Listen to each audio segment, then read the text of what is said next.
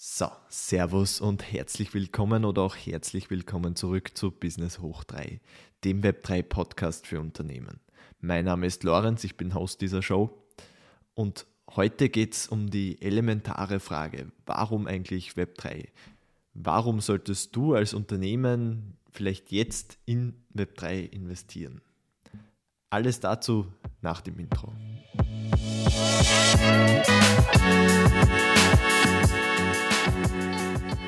Ja, nachdem wir das letzte Mal über die Grundbegriffe geredet haben und in der ersten Folge es direkt um Use Cases gegangen ist, also wirklich der Nutzen aus dem Web 3, also der ein oder andere Nutzen aus dem Web 3, soll es heute um die Frage gehen, warum du als Unternehmer oder warum dein Unternehmen vielleicht jetzt in Web 3 investieren sollte, beziehungsweise Projekte anfangen sollte, damit anfangen sollte, ein bisschen was auszuprobieren und einfach in diese Welt zu starten. Und genau um das soll es heute gehen, um diese Grundprinzipien, warum es so wichtig sein könnte und was halt so die Vorteile des Web3 sind und was wir auch in den kommenden Jahren sehen werden. Und ich möchte auch so einen gewissen Vergleich zum Internet ziehen, also zu den, zum Aufkommen des Internets damals, obwohl ich natürlich noch nicht gelebt habe. Also das Web 3, um es noch einmal kurz in Erinnerung zu rufen, ist eigentlich dazu da, dass die, die Macht in Form von Eigentum wieder zurück an den Nutzer geht. Das heißt, dass er weg von zentralen hin zu dezentralen Servern geht, dass alles verteilt ist und dass auch digitales Eigentum ermöglicht wird. Das ist vermutlich der größte technologische Shift für uns als Gesellschaft seit dem Internet weil es jetzt das erste Mal auch möglich ist, Digitales zu besitzen und nicht nur Informationen zu konsumieren und zu erstellen, sondern auch eben Dinge zu besitzen, was ja eigentlich ein wahnsinnig großes Spektrum an Möglichkeiten eröffnet, die wir bis jetzt einfach in der digitalen Welt im Internet noch nicht gehabt haben. Und all das wird mit dem Web 3 ermöglicht. Jetzt mag der ein oder andere sicher sagen, ja, das ist schön, das klingt natürlich schön und gut, aber das, was ich in den Medien lese, ist ja was komplett was anderes. Und ja, das stimmt natürlich. Aber wenn wir einen Blick zurückwerfen, gibt es auch, zumindest in meinem Feed auf LinkedIn, TikTok und Co., gibt es immer wieder Videos, wo auch das Internet, also Berichte aus Jahr 1996, 97, sowas um den Dreh, wo das Internet als Scam, als Blödsinn abgetan wird und nicht als nützlich betrachtet wird. Oder auch das Thema E-Commerce war ja in Anfangszeiten, zumindest was ich gehört habe oder aus Berichten mitbekommen habe, ähm, ziemlich fragwürdig und viele haben sich auch einfach nicht getraut, Kreditkartendaten online anzugeben oder überhaupt etwas in einem Online-Shop zu kaufen, was auch mit Summen war, die nicht irgendwie beträchtlich waren. Und diese Vertrauensprobleme, die sehen wir heute genauso wieder. Ich meine, wie viele Leute trauen sich nicht mit der Blockchain zu interagieren, weil es heißt, das ist alles nur Scam und Ponzi-Scheme und so weiter und so fort. Aber die Technologie dahinter, das ist ja spannend. Das gleiche eben wie beim Internet. Und ich glaube, heute gibt es keinen Menschen mehr, der noch nie, also keinen Menschen jetzt etwas übertrieben, aber es gibt so eine große Zahl an Menschen, die online shoppen. Und das war vor 20 Jahren noch ein, ein Angstthema förmlich. Und mittlerweile gehen Menschen her und nehmen einfach auch so Online-Kredite auf zum Online-Shoppen. Also dieser Wandel, der sich seit dem Beginn des Internets abgespielt hat, der ist ja unglaublich. Und die mediale Sicht war ja damals ähnlich wie heute beim Web 3. Es war eher sehr kritisch und es wird eher als sehr kritisch begutachtet und fast ein bisschen belächelt. Und wenn wir heute sehen, was mit dem Internet passiert ist, dann können wir uns ja nur ausmalen, was mit der Blockchain und mit dem Web 3 passieren kann. Ich meine, mittlerweile nutzen sogar meine Großeltern, also mein meine Oma und mein Opa, das Internet. Und trotzdem haben heute Leute im Alter von 20, 30 oder 40 wahnsinnige Schwierigkeiten, quasi Vertrauen zu dieser Web3-Technologie aufzubauen und wirklich diese Sachen auch zu nutzen. Also man könnte auch einfach sagen, dass die Leute, die damals Vorreiter waren, heute zu ihren Kritik, was damals ihre Kritiker waren, das sind sie heute. Diesen Vergleich können wir dann auch eher so in Richtung Finanzmärkte treiben. Also vor 20 Jahren, also irgendwann Anfang der 2000er, gab es ja die Dotcom-Bubble, die geplatzt ist. Und ähnliches ist jetzt einfach auch mit dem Web3, NFTs und Kryptowährungen passiert. Es war jetzt einfach der Zeitpunkt, wo so viele Scam-Projekte bzw. Projekte und Unternehmen ohne wirklichen Business-Hintergrund, ohne irgendeiner Produkt dahinter gegeben hat und die sind jetzt halt einfach zugrunde gegangen. Aber was man nicht vergessen darf, in dieser Zeit, wo alle am Boden liegen und einige trotzdem überleben, da werden die Unternehmen für die kommenden Jahre und Jahrzehnte geschaffen. Ich meine, Amazon war zwischenzeitlich vom, vom Aktienpreis ja auch ganz am Boden. Und wenn man damals gekauft hätte, dann wäre man heute vermutlich wahnsinnig reich und Amazon hat sich einfach durchgesetzt. Pets.com als jetzt als Vergleich jetzt, die damals eine, also vor der Dotcom-Bubble, eine wahnsinnige Bewertung gehabt haben, die sind halt untergegangen, weil sie kein Geschäftsmodell gehabt haben. Und genau das Gleiche sehen wir jetzt einfach im Web 3. Also auch das Argument, dass alle Preise so runtergedrosselt sind und alle eingestürzt sind und deswegen der ganze Markt ein Blödsinn ist, ist ja dass dieses Argument eigentlich Blödsinn, weil es ja trotzdem Firmen, Unternehmen gibt, die an Produkten bauen, die noch weiterleben und die diese Zeit auch überleben werden und dann in den kommenden Jahren zu den größten Unternehmen der Welt vielleicht werden. Aber was wirklich das Spannende ist, ist ja der Nutzen von Smart Contracts, von digitalen Eigentum also die Technologie hinter dem Ganzen. Und diese kann ja für wahnsinnig positive Dinge genutzt werden, die uns als Konsumenten dienen, die uns als Gesellschaft vielleicht eben auch dienen können, weil sie Dinge, Dinge besser, offener, effizienter, transparenter und sicherer machen. Dabei muss es, also es wird natürlich viele neue Geschäftsmodelle geben, die daraus entstehen werden aber auch die Evolution von älteren Prinzipien, die wird einfach passieren. Wir, also, wenn wir jetzt beispielsweise auf Tickets, auf Treuepunkte, auf Membership-Karten, auf, auf Flugmeilen schauen, all die Dinge wird es mit Sicherheit auch in Zukunft noch geben. Nur eben, dass sie statt auf einem zentralen Server liegen und einer, also wirklich eigentlich einer Firma gehören und dem Nutzer zur Verfügung gestellt werden, wird es auf einem dezentralen Server liegen und demnach auch in einer offenen Welt verfügbar sein. Ich glaube, die, die Dinge, die wir uns da noch nicht vorstellen können, was ist, wenn wir unsere Flugmeilen dann überall einsetzen können, wenn wir es nicht nur bei Partnern machen können, sondern auch hergehen können und das außerhalb von diesem Flugmeilensystem nutzen können. Selbes gilt ja auch für Treuepunkte beispielsweise. Aber auch auf der B2B-Seite wird es einige Möglichkeiten geben. Schauen wir Supply Chain-Geschichten, Auditsysteme, Buchhaltung, auch Zutrittsberechtigungen und sowas. Das wird in Zukunft alles vermutlich über dezentrale Server laufen oder eben eine Mischform aus zentralen und dezentralen Servern. Der, der Vorteil ist natürlich von Branche zu Branche unterschiedlich, aber ich möchte das Ganze, um den Gedankengang noch einmal genauer zu betrachten, möchte ich es in zwei Welten aufteilen. Einerseits B2C und andererseits B2B. In der B2C-Welt, also als Kunden, als Konsumenten, werden wir wahnsinnig viele Interaktionen mit NFTs, mit dem Web3 haben und gleich jetzt wie beim Internet auch es eigentlich nicht wirklich merken.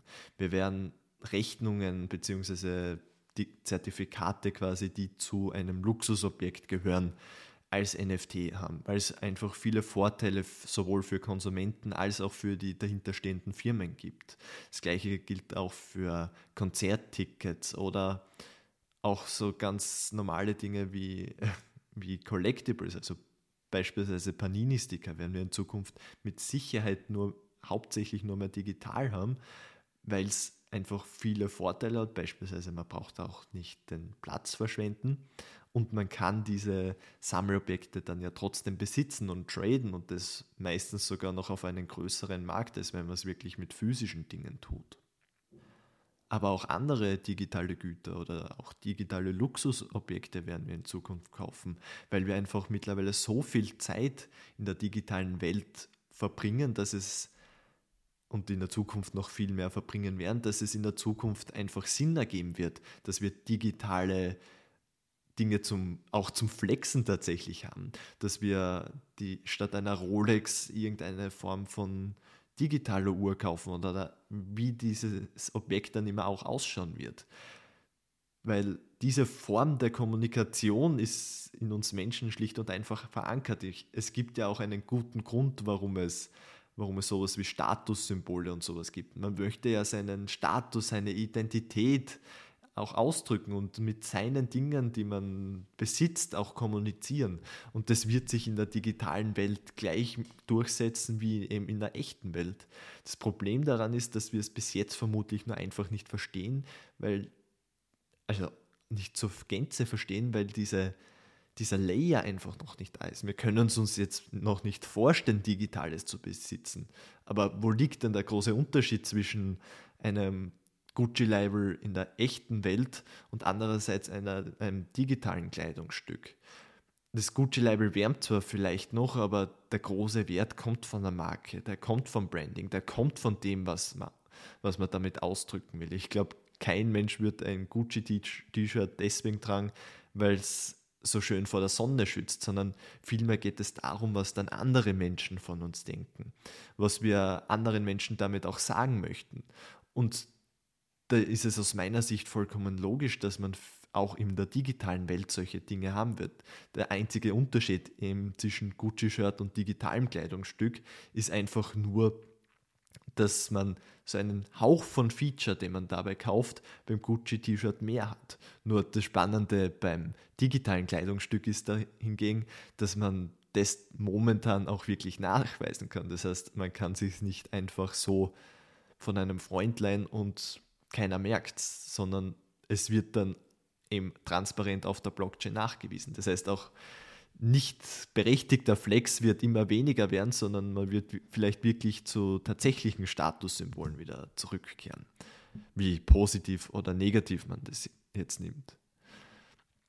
Aber eben nicht nur auf der B2C-Seite gibt es äh, gewisse Dinge, die sich entwickeln werden, sondern eben auch auf der B2B-Seite. Und dann später von B2B Richtung B2C. Aber so Dinge wie Supply Chain sind dabei ein Aspekt, der, finde ich, einfach ein Killer-Use-Case ist, der wirklich in Zukunft einfach auf der Blockchain, auf dezentralen Servern sein wird, einfach weil es auch der Konsument verlangen wird. So Dinge wie ESG oder eigentlich dieser allgemeine Drang nach Nachhaltigkeit, nach Fairness und so weiter, wird das Ganze natürlich befeuern werden.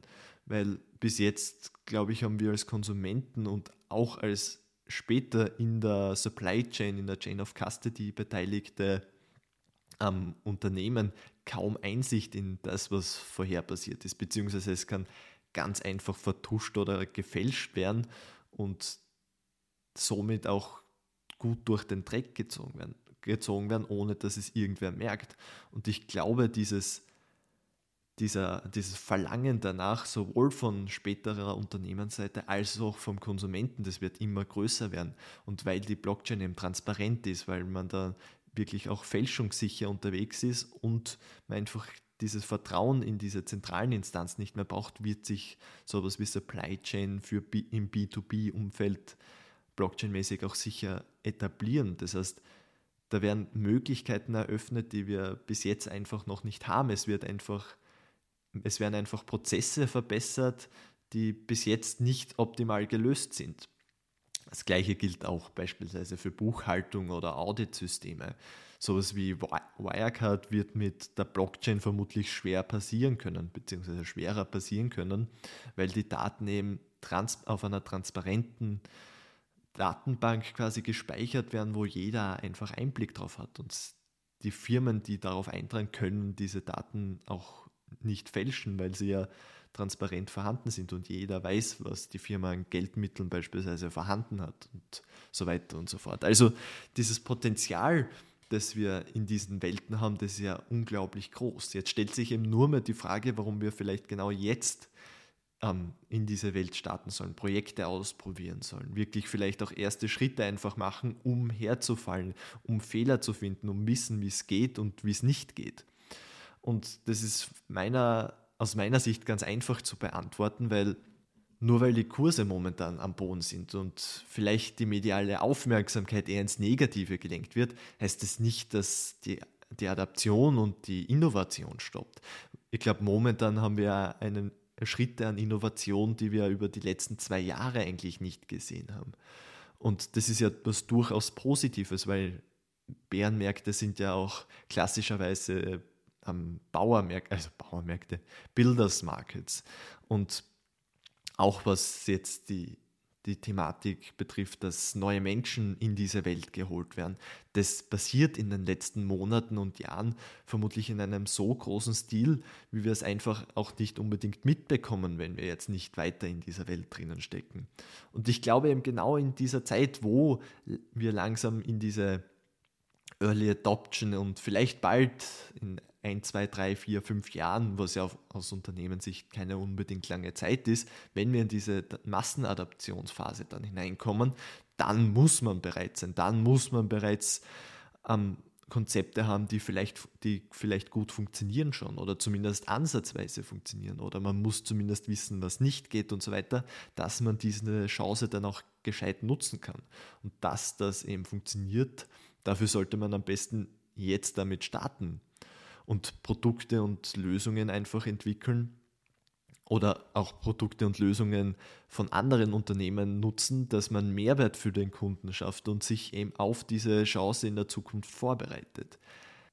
Natürlich ist es verständlich, dass diese Technologie jetzt nicht einfach so ins Haus hereinschwebt und man einiges an Energie auch einstecken muss und einiges vor allem auch an Energie in das ganze Thema Education, in dass man diese Sachen wirklich versteht, reinstecken muss. Aber das ist halt nun einmal so, wenn es neue Dinge gibt, dann muss man diese auch lernen. Und jetzt ist einfach meiner Meinung nach eine der besten Phasen dadurch, dafür, weil es auch nicht diese große Ablenkungen gibt, weil man jetzt wirklich sich auf das fokussiert, was funktioniert, beziehungsweise man fokussiert sich auf tatsächliche Produkte und nicht mehr auf ähm, shiny Objects wie im ganzen PFP-Hype. Das heißt, das ganze Umfeld im Web 3 ist auch ein anderes und es ist somit auch wesentlich leichter an seriöse Leute zu gelangen, die einem in dieser Umsetzung, in dieser Ideenkreierung helfen können, als es noch vielleicht vor eineinhalb bis zwei Jahren war.